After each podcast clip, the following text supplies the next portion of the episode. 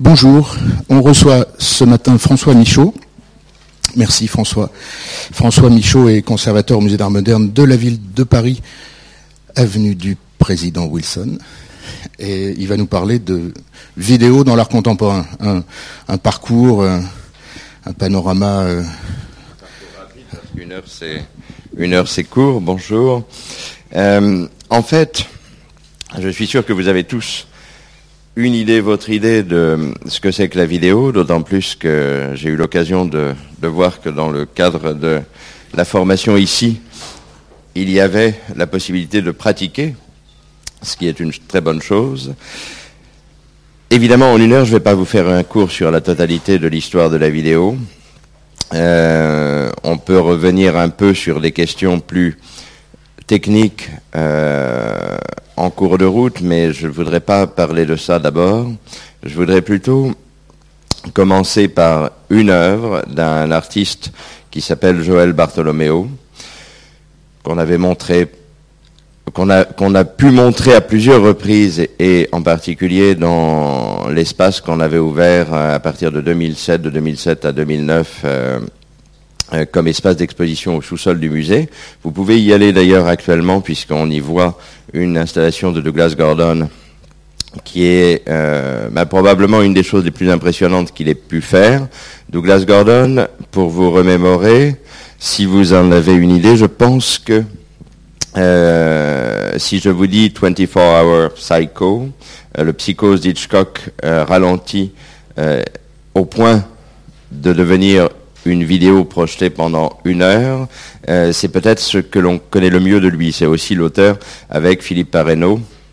Philippe Pareno qui était exposé au Palais de Tokyo l'année dernière, euh, au début de l'année en fait, euh, de, du film Zidane, un portrait du 21e siècle. Alors, l'exemple que je vais vous montrer, à mon sens, est assez caractéristique de d'une pratique de la vidéo d'un artiste qui a commencé dans les années 90, qui est plutôt lié à, à cette période, les années 90-2000, mais là c'est une vidéo récente. On va la regarder et après on en parle. Little Joe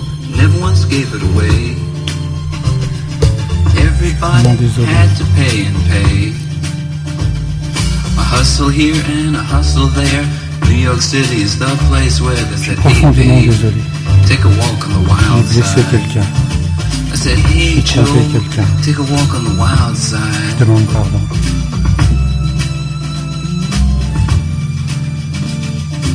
Les croix gammées sur le ventre, c'est pas moi. La batte de baseball, c'est pas moi non plus. Les, les, les tourterelles retrouvées mortes dans le grenier, c'est pas moi. Les lapins carbonisés non plus, c'est pas moi.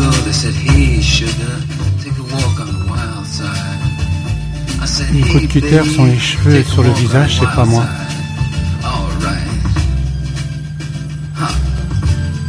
Si j'ai fait tout ça, c'est pour qu'on s'intéresse à moi. Je pensais pas que ça irait si loin. Je pensais pas. And I guess she had to crash. Valium would have helped that. I said, hey, babe, take a walk on the wild side. I said, hey, honey, take a walk on the wild side. And the colored girls say, do, do, do, do, do, do, do, do, do, do, do, do, do, do, do,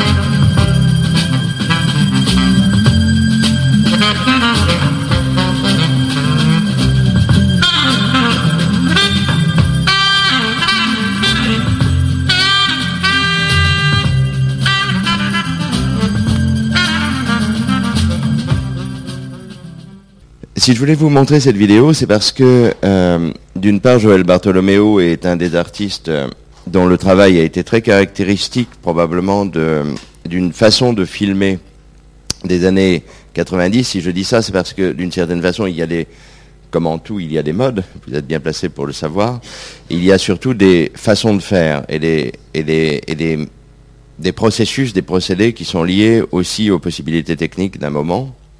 Et euh, on va dire que la, vidéo au cours des années 90 change de nature dans la mesure où elle est basée d'abord sur la télévision, sur le moniteur, et progressivement se développe, et elle est basée sur la cassette. La cassette bah, que vous avez euh, quand même tous vue, même malgré votre euh, euh, génération qui est plutôt celle du DVD, et maintenant évidemment de la vidéo dématérialisée sur pur fichier qu'on échange, euh, quel que soit le support. Mais euh, pour, un artiste comme euh, Joël Bartolomeo, qui a environ 50 ans,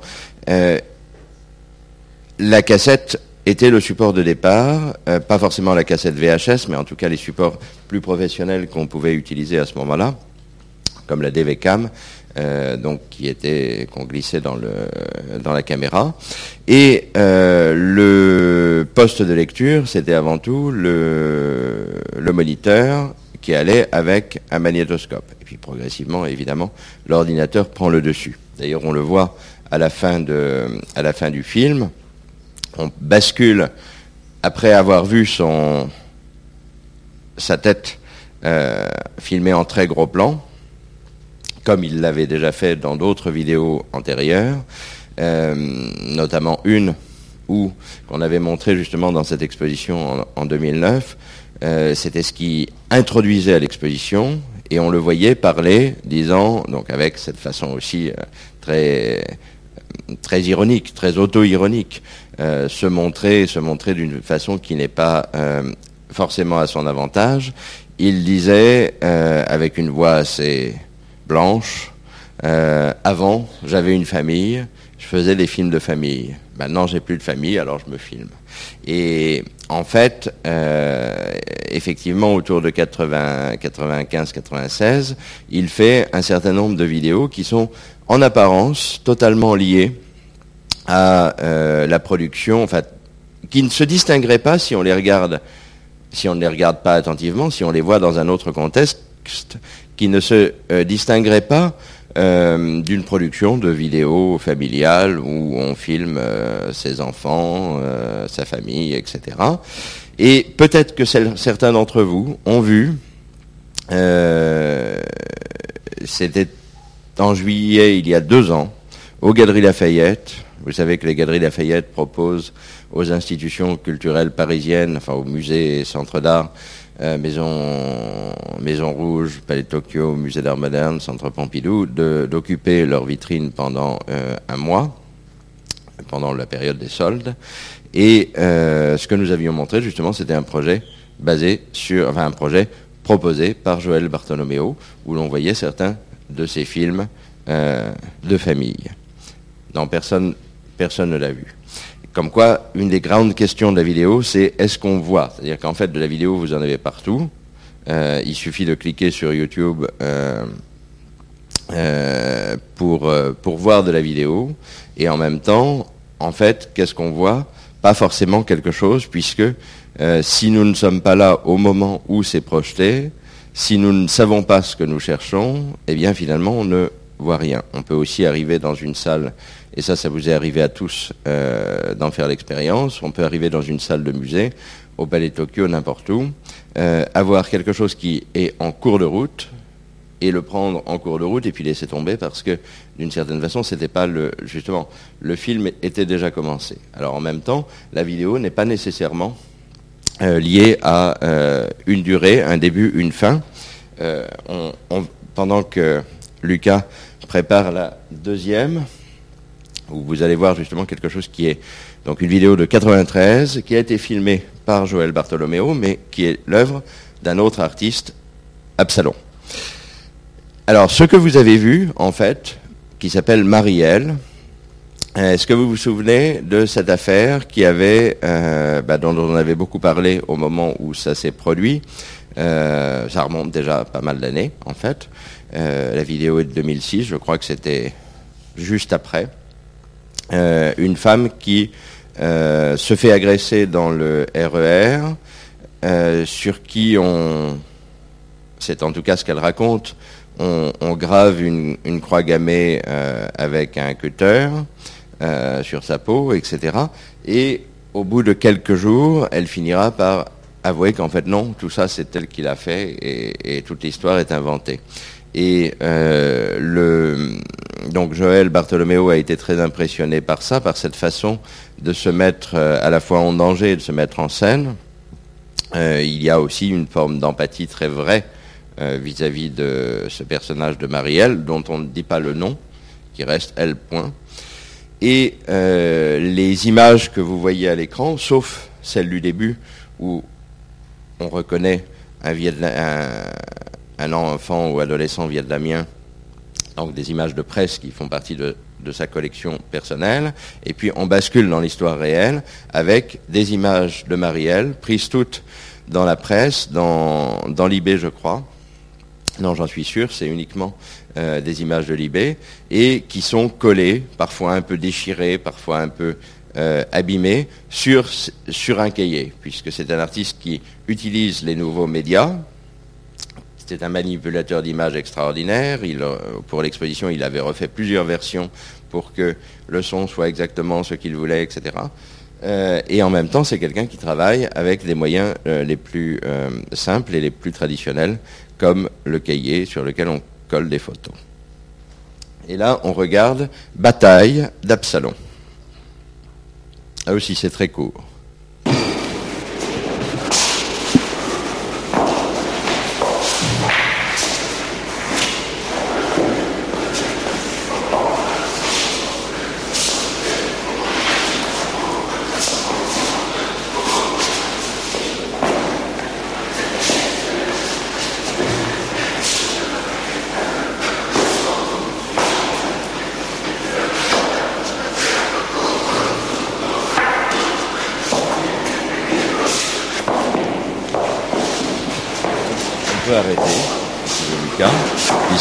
C'est une boucle extrêmement courte.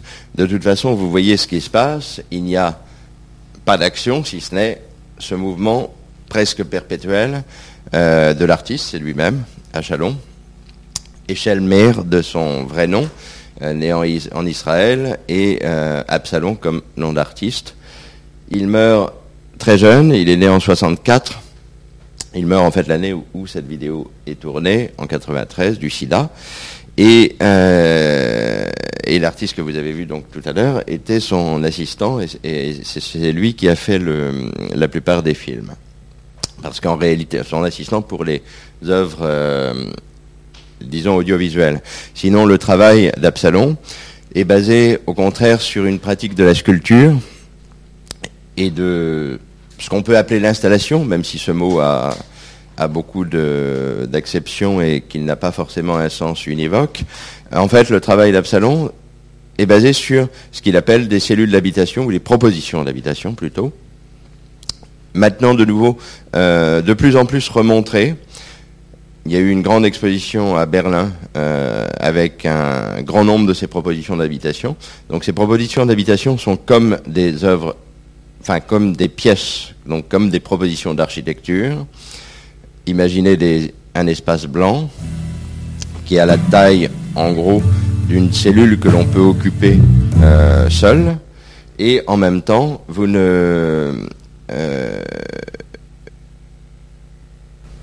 vous, ne pouvez pas imaginer ces espaces-là comme des lieux dans lesquels on vivrait réellement. C'est-à-dire que euh, dans une autre vidéo que je n'ai pas apportée, on le voit s'asseoir à la table, ou alors, en fait, utiliser tous les, euh, tous les éléments de sa cellule d'habitation tels qu'elle se propose, euh, tels qu'il propose qu'on puisse les utiliser. Mais, c'est un espace qui est euh, toujours très clos, très confiné. C'est quelqu'un qui crée en quelque sorte un environnement dont on pourrait dire qu'il est rassurant vis-à-vis de l'extérieur et en même temps il est extraordinairement aseptisé.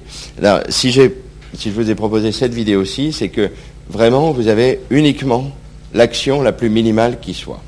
Et euh, il faut imaginer que les visiteurs voyaient sur un moniteur, maintenant on utiliserait un vidéoprojecteur, mais à ce moment-là c'était un moniteur, même si les vidéoprojecteurs existaient déjà.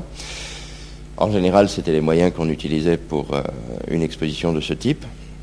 Et, euh, et, vous voyez ce jeune homme qui se débat, qui se bat euh, contre un ennemi invisible.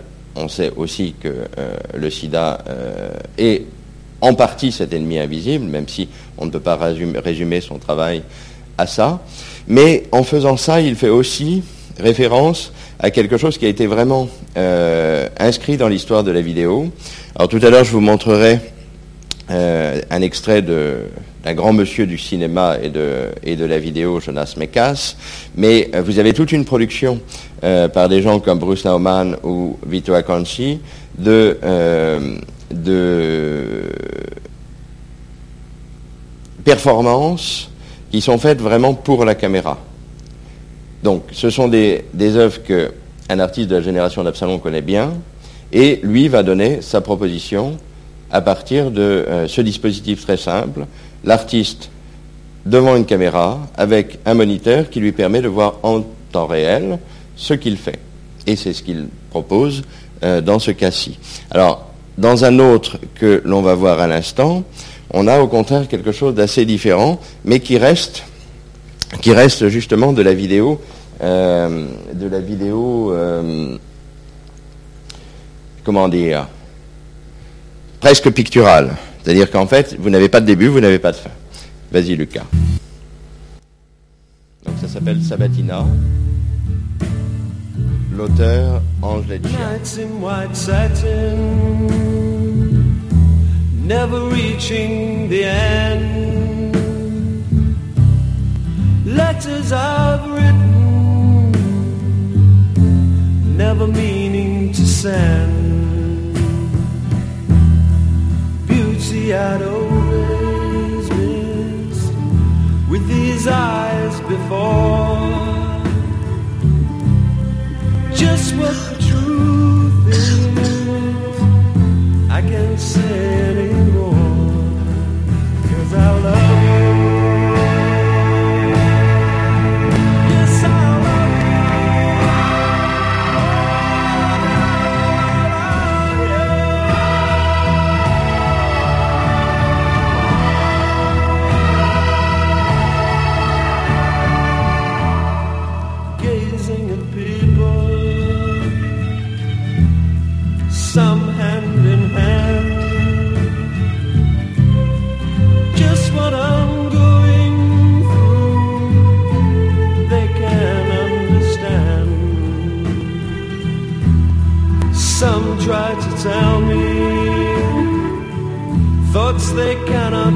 defend.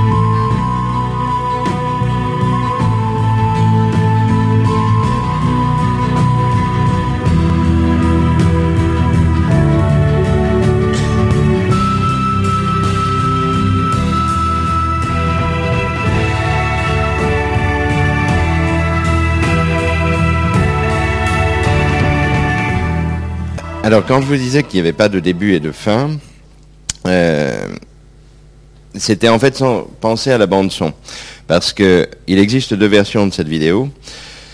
Une, euh, celle qu'on a qu'on a vue là, qui est la première que l'artiste a faite, pour son exposition au musée d'art moderne, euh, oui, il y avait du son. Et ensuite, quand il a remontré, quand il a, euh, à d'autres occasions, quand il a, enfin, quand, quand cette vidéo Sabatina a été euh, diffusée à nouveau, et elle l'a été à plusieurs reprises et, dans pas mal d'endroits, euh, il a souhaité qu'il n'y ait plus de son. Et effectivement, ça faisait longtemps que je ne l'avais pas vu euh, sous cette forme-là et donc avec, avec, avec, avec la musique. Je pense que contrairement à la première vidéo de Bartolomeo avec la chanson de Laurine, euh, on a ici on a plus quelque chose qui bascule, qui peut basculer vers le euh, euh, vers le clip, c'est-à-dire en fait vers l'illustration filmée d'une musique. Mais en même temps, je ne sais pas du tout comment vous réagissez à ce type d'image. Pour, pour moi, c'est vraiment très lié à une expérience qui était lors de son exposition en 98 au Musée d'Art Moderne, au dernier étage, à l'Arc, donc à l'endroit où, euh, depuis les années 80, avaient lieu les expositions d'art contemporain. Ben, euh, mentalement basculer dans un monde qui est euh, celui de cette époque et où le Palais Tokyo n'existe pas, ou en tout cas ne- n'est pas un espace dédié à la création contemporaine comme il l'est maintenant. Donc en gros, on allait au musée d'art moderne pour voir des expositions d'art contemporain qui avaient lieu euh, à l'étage du haut, comme on en a encore actuellement. Vous avez une exposition sur la scène iranienne contemporaine, euh, donc toujours au dernier étage à l'Arc. Mais euh, c'est un moment où on a multiplié les expositions avec la vidéo comme support. Une des grandes expositions fondatrices dont je ne vous montrerai pas d'exemple parce que euh, en fait vous pouvez trouver des, images de certaines des vidéos ou de certaines installations sur, internet mais je vais vous en parler parce que c'était vraiment une exposition fondatrice. Alors qui euh, d'entre vous ont vu euh, qui a vu Pierre Huyghe au centre Pompidou? Et qui a vu Pareno, alors c'est pas c'est pas un, ex- un exercice au, au Palais de Tokyo. Bon, donc en fait, ça me sera difficile de me baser sur votre expérience de ces expositions-là pour euh, vous donner une idée de ce qu'étaient euh, les expositions dont je vais vous parler, mais euh, leur carrière en quelque sorte a commencé à Pierre Huyghe et à Pareno, pardon, en 98 dans une exposition triple. Alors, je vous invite à aller voir Dominique Gonzalez Förster, euh, la prochaine exposition de ce cycle, euh, enfin de, ces trois artistes qui ont été vraiment parmi les moteurs ou les acteurs de, la vidéo et de l'art contemporain de cette euh, période, la fin des années 90 et du début 2000, Dominique Gonzalez Förster, qui aura lieu au Centre Pompidou, je crois, au début, enfin au, euh, en septembre-octobre, si je ne me trompe. Et euh, donc l'exposition s'appelait tout simplement Pierre Huyghe, Dominique Gonzalez Förster, Philippe Pareno. Leurs trois noms dans euh, un ordre chronologique, enfin dans un ordre, pardon, alphabétique. Et dans le catalogue, vous avez une phrase récurrente qui est On serait comme des passagers. Il y avait cette idée de l'exposition comme passage. Et on allait d'une salle à une autre, sans cartel, sans texte sur les murs, mais avec une speakerine. Euh, donc en fait, une jeune femme qui, sur un écran plasma, euh, parle comme on a encore à ce, moment-là l'idée de la speakerine euh, à la télévision, c'est-à-dire en fait, vous savez que le mot speakerine c'était quelque chose qui a complètement disparu, mais qu'on, dont on a encore euh, le, le sens euh, en 98, euh, c'est la personne qui parle dans le poste. Et vous avez à ce moment-là, pour eux, la volonté de sortir d'un dispositif qui serait celui de l'exposition avec des objets visibles, enfin des objets physiques, euh, peinture, sculpture, etc., et de basculer au contraire vers quelque chose qui serait plus de l'ordre de l'expérience cinématographique, mais avec un dispositif tridimensionnel d'installation et un dispositif qui permet justement le passage, qui permet de circuler d'un endroit à un autre. Et il y a une des œuvres qui est restée comme une des plus importantes de l'un de ces artistes, euh, de Pierre Huyghe en l'occurrence, c'est euh, l'ellipse. L'ellipse, ça se présentait comme un écran, donc là une vidéoprojection vraiment. On est au moment où le DVD commence non pas à être euh, courant, mais en tout cas est le nouveau support de projection euh, pour la est en train de remplacer la VHS. Et, euh, et les vidéoprojecteurs sont devenus de plus en plus euh, fréquents. En tout cas, euh, sont de plus en plus fréquents dans les dispositifs d'exposition. Pas encore chez les particuliers. Il faudra attendre encore pas mal de temps, puisque même maintenant, ils ne sont pas si fréquents que ça. Et ce qui était important pour eux avec le vidéoprojecteur, c'est que ça permettait de se rapprocher de l'expérience du cinéma.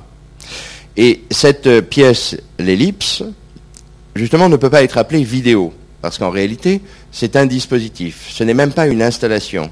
C'est une installation avec, c'est un dispositif avec trois euh, vidéoprojecteurs qui se déclenchent successivement.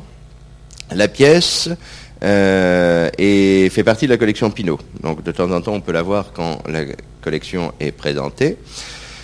Et elle est basée sur le film de Wim Wenders, L'ami américain, où l'on voit Bruno Gantz qui euh, traverse la Seine, qui va d'un immeuble à un autre, sauf qu'en réalité, la scène euh, ne- n'est pas, euh, pas matérialisée. On sait qu'à un moment donné, il est dans un des immeubles, on sait qu'ensuite, il est dans l'autre immeuble, on le voit descendre, on le voit arriver dans l'autre immeuble, mais toute la partie intermédiaire qui serait le plan correspondant, la scène manquante en quelque sorte, n'est pas matérialisée puisque ça prendrait évidemment beaucoup trop de temps dans le film si on devait le voir euh, descendre puis euh, traverser le pont et remonter dans l'autre immeuble.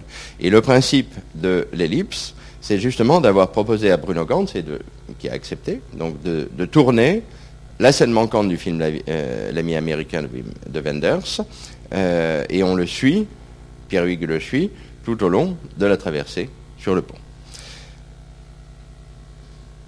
Je vous montre maintenant, si tu veux bien, une nouvelle vidéo qui est, je crois, de... Euh, oui, c'est ça. Euh, donc de Fischler Weiss, euh, là aussi un film assez fondateur, qui a été tourné en 16 mm. Bon, ça n'a pas une grande importance au fond, puisque pour nous, ça reste de la vidéo, surtout maintenant que c'est projeté euh, sous forme numérique à partir d'un ordinateur, mais euh, concrètement, ça correspond aux moyens que l'on utilisait euh, encore couramment dans les années 80. Donc Peter Fischler et David Weiss sont deux artistes suisses, dont l'un est mort l'année dernière, David Weiss, et ils ont toujours travaillé ensemble. C'est pas un couple. Ces deux artistes qui euh, sont tellement associés l'un à l'autre que on ne dit pas leur prénom et leur nom, mais Fischli et Weiss. Voilà. Ah oui, vous pouvez le regarder effectivement aussi à partir d'Internet. C'est ça qui, qui est très amusant en fait dans la euh, dans le travail aujourd'hui euh, avec la vidéo, c'est que finalement pendant très longtemps c'était difficile de voir les choses. Euh, vous savez qu'au centre, bon, je peux parler en tout en laissant le film se dérouler. Vous savez qu'au centre Pompidou, il y a un espace qui est dans la partie collection contemporaine, qui est l'espace Nouveaux Médias, et dans lequel vous pouvez consulter à peu près tous les films monobande, donc avec un seul écran euh, de la collection, dont je crois celui-ci. Der Lauf der Dinge, c'est-à-dire le cours des choses. Ces deux artistes de, de Zurich, donc leur langue naturelle c'est l'allemand, mais en fait c'est aussi une façon de euh, toujours jouer sur les toujours jouer sur les titres. Tout est un jeu de mots. Alors je vous laisse regarder un peu.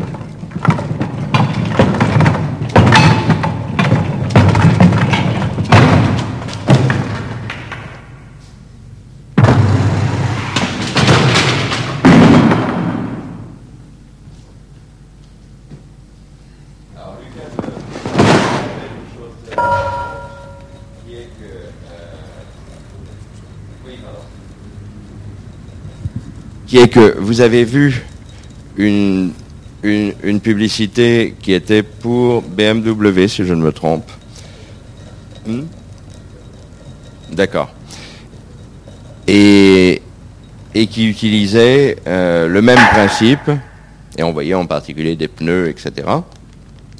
Et je me souviens d'avoir euh, parlé avec euh, l'une des personnes qui travaille avec Fischle Weiss et qui s'occupait justement de la diffusion euh, de cette vidéo, en disant que euh, ça avait causé beaucoup de réactions quand on avait vu cette pub, pour ceux qui connaissaient l'œuvre de Fischle Weiss, parce que on avait l'impression qu'ils avaient accepté que le film soit détourné et utilisé par une publicité. En réalité, on était déjà face à un, un phénomène, là je crois qu'on est en... Ce dont je vous parle, ça doit être en 2000... 2003-2004, euh, et l'œuvre, euh, en l'occurrence, est de 87. Et on est dans un phénomène qui s'est beaucoup développé depuis, c'est-à-dire que les créateurs de, films ou de campagnes publicitaires sont maintenant euh, très au fait de, de ce qu'a été la production artistique, plastique, en particulier euh, déjà un peu ancienne, comme celle-ci. Et euh, bien sûr, c'est tout ce répertoire d'images, de formes, d'histoires est à disposition. Et c'est très facile de réutiliser. euh, on est aujourd'hui rentré dans une circulation complète de- des images. Bon, il faut aussi savoir que quand ils ont fait ça, Fischle Weiss, il existait déjà beaucoup de films qui étaient des sortes de, de tours de force où on voyait, peut-être que vous avez croisé ça, euh, on voyait par exemple un immense domino euh, qui se qui se prolongeait sur la totalité de la to- totalité du parcours sans interruption, alors que là en fait vous avez des interruptions, c'est-à-dire que tout est faux. Euh, lorsque vous voyez arriver ce genre de c'est de la chaux, ce genre d'intermède, en fait c'est ce qui permet de faire la jonction. Mais il existait des films qui montraient euh, un enchaînement de euh, d'événements préparés, de dominos qui se percutent les uns les autres, etc.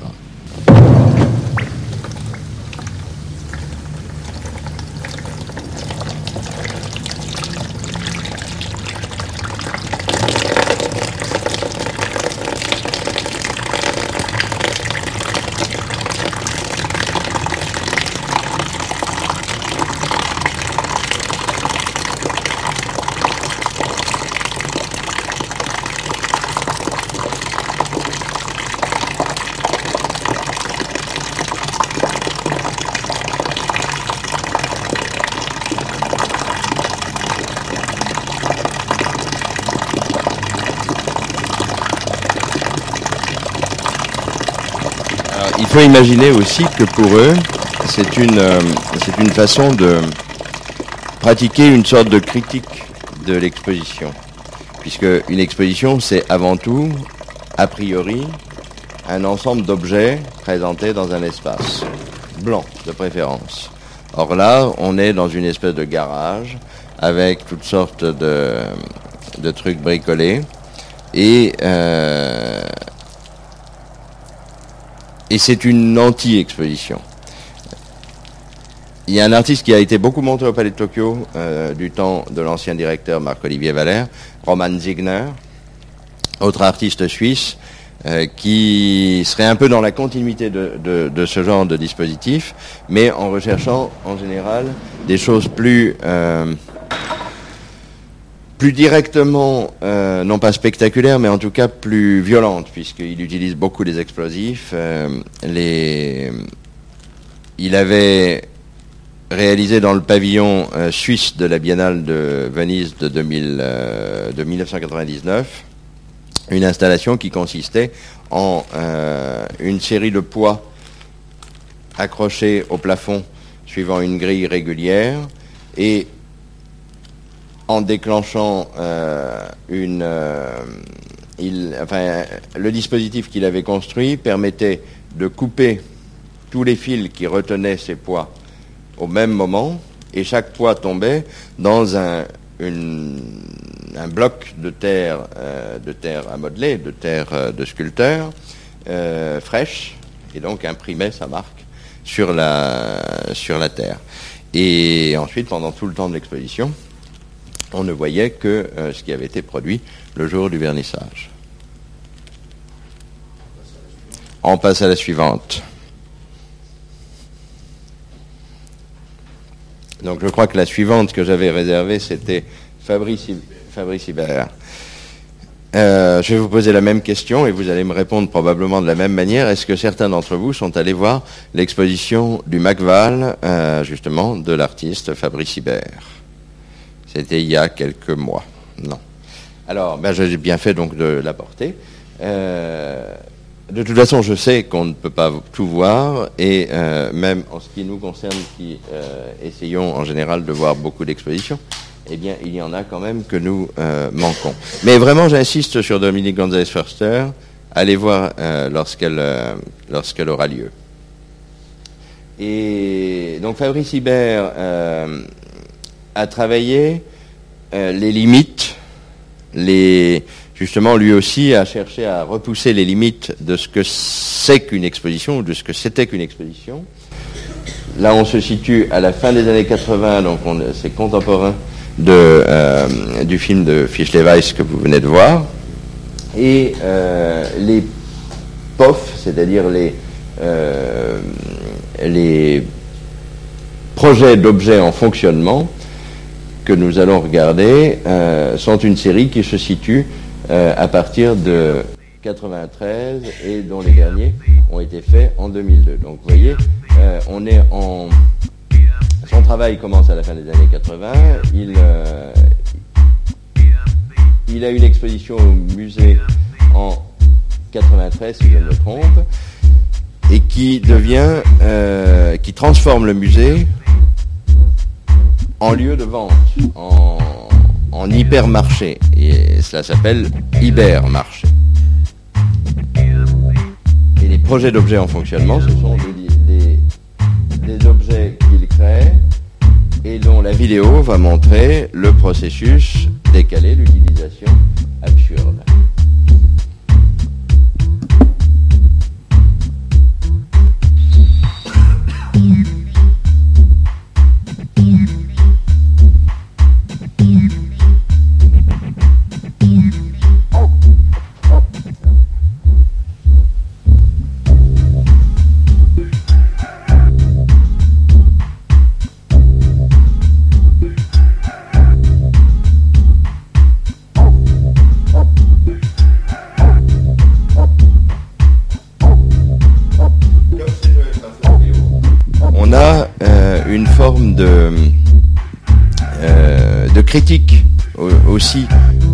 situation télévisuelle, de la situation cinématographique, mais c'est plutôt en ré- référence à la télé. Parce que la vidéo permet d'avoir une image euh, animée qui ressemble à ce que l'on peut voir euh, dans une euh, émission ou maintenant à l'ordinateur, mais en même temps, bien sûr, ce qui est montré est fait en général avec des moyens techniques beaucoup plus limités que ceux dont on disposait sur un studio, euh, sur un plateau télévisé. En même temps, c'est aussi pour tous ces artistes une façon de récupérer le médium, l'image télévisuelle, et de faire leur propre proposition à partir de là. Je sais qu'aujourd'hui, en disant ça, on, finalement, on est, euh, on est déjà passé à un autre stade, parce que l'existence de YouTube, de Vimeo, font que euh, finalement cette pratique de, et, et- de, et de toutes les séquences filmées qui sont sur les réseaux sociaux font que ce que font ces artistes-là, d'une certaine façon, anticipe sur ce que vous voyez, sur ce que vous faites éventuellement, sur ce qui fait en tout cas le quotidien de notre monde maintenant. Mais autour de 90, l'utilisation de la vidéo reste encore limitée soit à un usage totalement domestique avec ce qu'on appelait le caméscope, c'est-à-dire en fait simplement une, une caméra vidéo, euh, soit quelque chose qui est fait dans un cadre is- artistique, mais dont techniquement les moyens ne sont pas très différents de ceux qu'on utilise euh, à l'époque pour faire des films euh, domestiques. On peut passer à la suivante. Si vous allez au musée d'art moderne, vous verrez euh, la vidéosculpture, c'est comme ça qu'ils les appellent, de Nam June Paik, coréen qui a été un des pionniers de la vidéo, euh, qui euh, fait partie aussi de euh, ce qu'on a appelé le mouvement Fluxus, qui avait, comme son nom l'indique, une géométrie très variable, mais qui était basée vraiment sur l'idée de la performance, l'idée que d'une part la séparation entre art plastique et art de la scène euh, devait disparaître, que en général euh, ce qui était produit était produit dans l'instant pour un public qui était là éventuellement, mais euh, c'était ça la proposition de l'artiste. John Cage était partie prenante de beaucoup de manifestations Fluxus et Nam June Paik a fait une partie de son de son travail dans ce contexte de performance avec euh, en particulier un concert dont on voit assez facilement euh, des images sur le net où on voit Charlotte Morman euh, en train de jouer comme on jouerait d'un violoncelle mais sur des téléviseurs des moniteurs empilés et ce que vous pouvez donc voir au musée euh, au Lame de Gouges c'est une sculpture une sorte de personnage de robot fait avec des euh, téléviseurs anciens dont il a d'ailleurs évidé la structure. Il ne reste que le coffre euh, en bois et il a inséré des moniteurs qui maintenant sont différents, mais qui à l'époque étaient des moniteurs tout à fait ordinaires des années, années 70-80. On va passer à la à l'autre. Donc toujours le même principe avec des éléments euh, absurdes utilisés de façon euh, burlesque, puisqu'il y a une grande référence aussi au- à ce cinéma euh, de, des débuts du cinéma, où tout n'est tout est fait là aussi avec des moyens qui sont relativement pauvres. Et un détournement bien sûr de l'image euh, de l'image qui est déjà devenue en train de devenir euh, datée, mais qui est encore euh, dans les esprits, c'est-à-dire l'image de la publicité basée sur une femme, la ménagère, avec tout son attirail, et tout ça va devenir quelque chose de différent. Ce que je vais vous montrer euh, pour terminer, c'est une vidéo qui, elle, est tournée avec des moyens tout à fait différents, beaucoup plus euh, proches du cinéma, et d'autant plus proches du cinéma que vous allez voir quels sont les, euh, quels sont le, quel est le sujet. C'est quelque chose que nous avions euh, projeté dans le nouvel accrochage du musée qui maintenant est déjà ancien puisque c'était en, en 2006 quand le musée a rouvert après les travaux. Et à ce moment-là, je pense que c'était une, une bonne euh, idée de ce que pouvait être, de ce qui était devenu euh, la vidéo. Beaucoup plus proche d'un environnement cinématographique. Donc c'est par une artiste euh, britannique, Sarah Morris, et vous allez voir de quoi il s'agit. Si le film se lance. Ce qui est toujours formidable avec la technique, c'est que on attend que euh, ça fonctionne jusqu'au moment où, évidemment, ça ne fonctionne pas.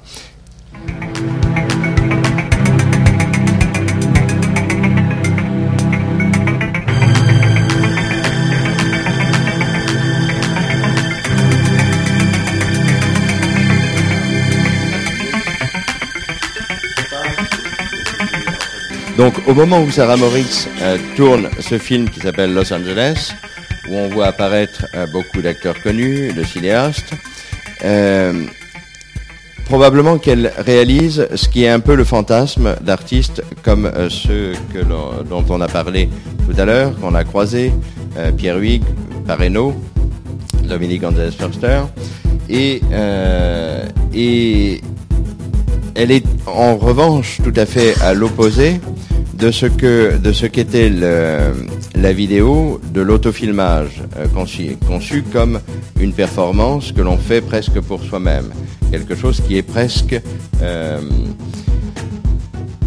à usage euh, exclusivement personnel. Ce qui est assez étrange, c'est que, et je ne sais pas si euh, vous le sentez à travers ce très bref parcours, c'est que parfois nous sommes dans la projection vraiment destinée au public, et parfois nous sommes beaucoup plus tournés vers nous. Pensez à la tête de Joël Bartolomeo qui apparaît à l'écran dans une sorte de, monologue intérieur qui n'est pas vraiment fait pour la communication.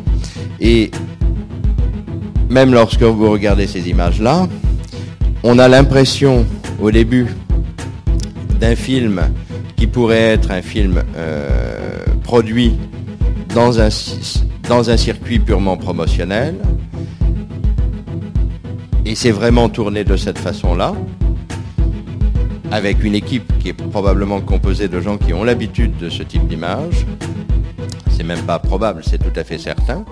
Euh, pensez que euh, Steve McQueen, dont maintenant euh, trois films ont été, euh, trois films de cinéma ont été projetés et le dernier a été primé. Donc le premier c'était Hunger sur le, la grève euh, des militants irlandais sous Margaret Thatcher. Et Steve McQueen a été montré avant, a eu une sorte de d'avant-vie. Euh, je sais plus si c'était Leonardo DiCaprio ou, ou- ou- ou un autre. J'ai l'impression que, d'une certaine façon, nous sommes exactement dans ce que Sarah Morris avait euh, projeté. C'est-à-dire que progressivement, ces artistes qui avaient comme référence la télévision, de plus en plus le cinéma, un processus de, un processus critique, mais distant, là c'est Dennis Hopper, euh, on finit, pour certains, par rentrer dans euh, le processus de production qui était ceux des modèles ou des anti-modèles. Et d'ailleurs, quand Steve McQueen fait euh, aujourd'hui son cinéma, ça reste du cinéma qui est passé par une expérience autre. Même si il n'empêche qu'il peut être montré, qu'il est montré, qu'il est reconnu, et qu'il est probablement beaucoup plus reconnu aujourd'hui comme cinéaste qu'il ne l'était comme artiste vidéo. Voilà. Alors, ce qui est bien avec Sarah Morris, c'est que ces images euh, sont aussi d'une parfaite euh, banalité et que elles permettent justement de parler dessus sans que cela pose problème. Tout à l'heure, euh, sur Vimeo, en fait, j'avais, je ne reconnaissais pas le premier plan. Comme quoi, quand on a une image en tête, il est, il est très difficile en fait de repérer, euh, de repérer une œuvre à partir d'une autre séquence. Alors que là, quand je vois ça, je vois évidemment tout à fait le film de euh, Sarah Morris. Voilà, je crois que je vais devoir. euh, On peut peut-être te poser une ou deux questions. Mais vous pouvez absolument. Est-ce que vous avez des questions? Moi j'en ai une euh, qui, qui concerne le marché, euh, Mhm. la notion d'œuvre et, de, marché de, de- de la vidéo. Quand on cherche par exemple une vidéo de Bill Viola sur YouTube, évidemment on n'en trouve pas. Donc il y, y a quand même un marché fermé et un marché ouvert, puisque là on trouve euh, Mhm. Sarah Maurice sur Vimeo. Du coup, le- je sais pas si elle l'a vendu, mais en tout cas Bill Viola vend ses vidéos et, et je voudrais juste savoir comment ça se comment ça se passe. En fait, euh, il y a des artistes qui contrôlent, des artistes qui ne contrôlent pas, les artistes qui utilisent Vimeo comme un moyen de faire connaître et ceux qui euh, essayent d'être euh, le plus restrictif possible. Il y a euh, des vidéos sur plutôt sur YouTube puisque Vimeo sera plutôt utilisé par des par des créateurs donc par ceux qui contrôlent le- l'usage de leur euh, leurs films. En revanche sur YouTube vous pouvez trouver euh, un grand nombre d'objets euh, originaux qui ne sont pas, qui peuvent être des, des captations secondes, des films re- refilmés. Le, le, film de Fischle Weiss, Der Lauf der Dinge, je ne sais pas en fait quel est son statut sur YouTube, mais ce qui est sûr, c'est que tout existe et que euh, progressivement, lorsque le marché de la vidéo, a eu deux étapes. La première, c'était dans les années 70, où certains pionniers comme euh, l'allemand Gary Schum ou euh, le Ile- Ileana Sonaband à New York ont été les premiers à ouvrir soit des galeries entièrement consacrées à la vidéo et au film, c'était le cas de Gary Schum, soit, euh, dans le cas de Sonaband, de proposer des films et des vidéos à la vente. En général, on dit toujours film ou vidéo à ce moment-là, puisque le support peut être soit le 16 mm, soit euh, la bande vidéo qui n'est pas encore sous forme de cassette. Les premières cassettes apparaîtront en 74 euh, avec euh, le, la cassette Humatic, qui est euh, l'ancêtre de la VHS.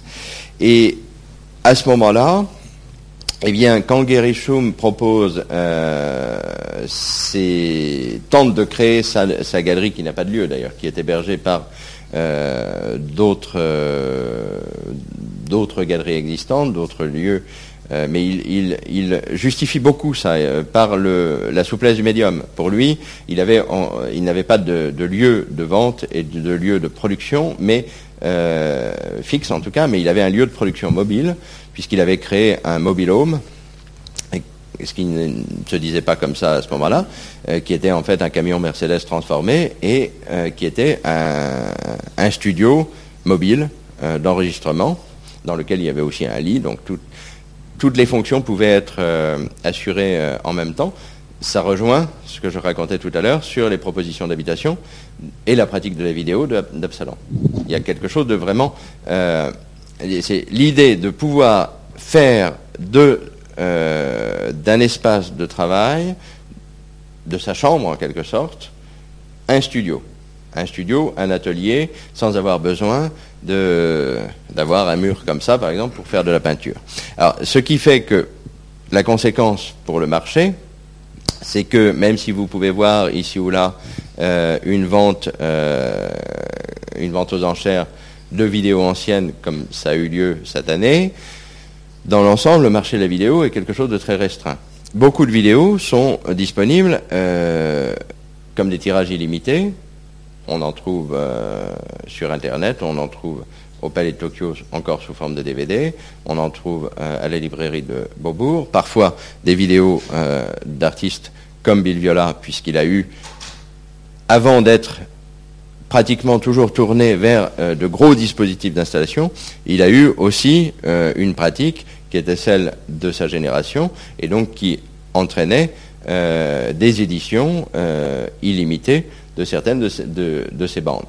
En revanche, vous avez à partir de la fin des années 90 une tendance à la- à l'augmentation des prix qui devient très vite considérable. Je me souviens d'une discussion avec ma collègue euh, et, euh, et, qui m'a beaucoup appris, euh, Christine Vanache, qui jusque l'année dernière di- dirigeait le, le département Nouveaux Médias du Centre Pompidou.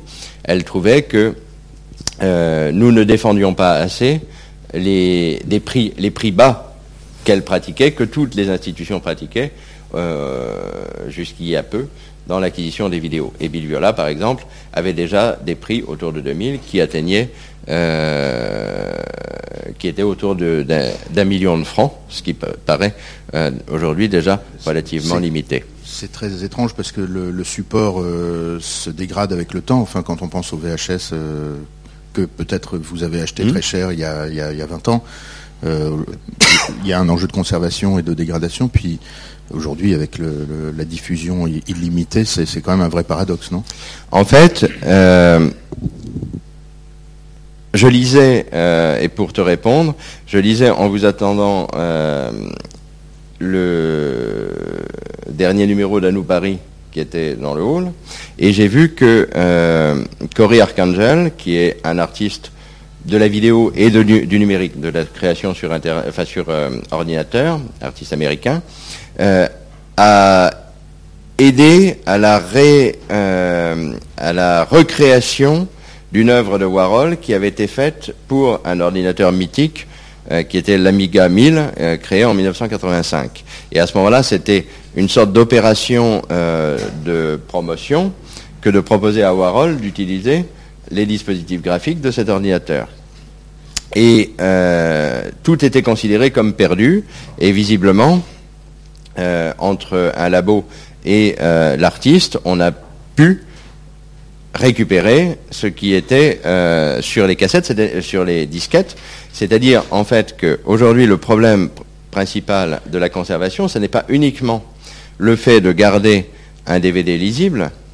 Vous avez vu que le dernier que j'ai passé avec la scène euh, pseudo-sadomaso, euh, à un moment donné, s'est pixelisé et, euh, le DVD était presque arrêté. Ce qui a changé entre la cassette et le DVD, c'est que sur une cassette, vous pouviez avoir une rayure à un endroit, ça n'empêchait pas le, le défilement et ça n'empêchait pas que le reste de- des séquences pouvait être lisible. Aujourd'hui, un DVD, vous ne savez pas s'il se passe quelque chose, si vous pourrez récupérer euh, une partie du film et surtout s'il va pouvoir passer. Et euh, en même temps, tout le travail qui devrait être euh, le nôtre, qui n'est pas forcément le nôtre, devrait consister à anticiper cette évolution et à construire des procédés, des dispositifs qui nous permettent de conserver euh, de façon pérenne les séquences. Mais nous sommes euh, tributaires d'un changement technique qui en ce moment est très euh, rapide. Pendant très longtemps, on a fonctionné sur des canons et sur des standards qui étaient assez limités. En gros, on disait, pour acheter une vidéo, enfin en tout cas pour l'acheter dans un musée, il faut acheter une bêta numérique, c'est-à-dire une cassette Sony Digital Betacam, qui était le format qui pendant sous diverses formes, euh, a été le standard euh, pendant 20 ans de la télévision et, euh, et du cinéma. Du cinéma, chaque fois qu'il fallait, chaque fois qu'on procédait à des opérations de post-synchronisation, par exemple, on passait par des cassettes, des cassettes vidéo. Au bout de, disons qu'autour de 2005, tout a commencé à changer et là on est vraiment entré dans un phénomène de mutation euh, très important et, euh, et d'incertitude à cause de ça. Mais ça n'empêche que euh, le marché de la vidéo, qui est plutôt porté par des institutions et par quelques collectionneurs qui ont été novateurs, comme les Kramlik, Pam et Dick Kramlik, qui, qui sont deux collectionneurs de San Francisco et qui ont construit leur maison autour de leur collection vidéo. D'une certaine façon, le film de Sarah Morris Los Angeles est vraiment lié aussi à ce monde-là. Euh, un monde qui, euh, pour qui la collection et le, travail dédié euh, au public donc dédié euh, aux institutions culturelles, ce qui est très important aux États-Unis, euh, aurait pu euh, déboucher sur toutes sortes d'autres activités pour ce couple, mais à un moment donné, ils se sont fait conseiller et Dick Kramlik, lui, travaillait dans l'industrie, dans les nouvelles industries du, de la Silicon Valley, et Pamela voulait créer une collection. Alors plutôt que d'acheter des œuvres de Warhol comme tout le monde et en plus à grands frais, euh, elle a compris qu'il était beaucoup plus intéressant et beaucoup plus novateur de constituer une collection vidéo et qui, malgré les moyens qu'ils avaient, leur permettait d'avoir une collection beaucoup plus importante que s'ils avaient voulu se lancer dans de l'art moderne ou de l'art contemporain plus euh, cher à l'époque. Enfin, malheureusement, il faut qu'on arrête. Oui. Mais je suis sûr que s'il y a, en- est-ce qu'il y a des- une question peut-être urgente, brûlante? S'il y a des questions, on pourra te faire un mail et, et continuer euh, en dehors de parce qu'il y a des cours qui, qui continuent maintenant. En tout cas, merci beaucoup, François. Et merci Euh, de m'avoir écouté.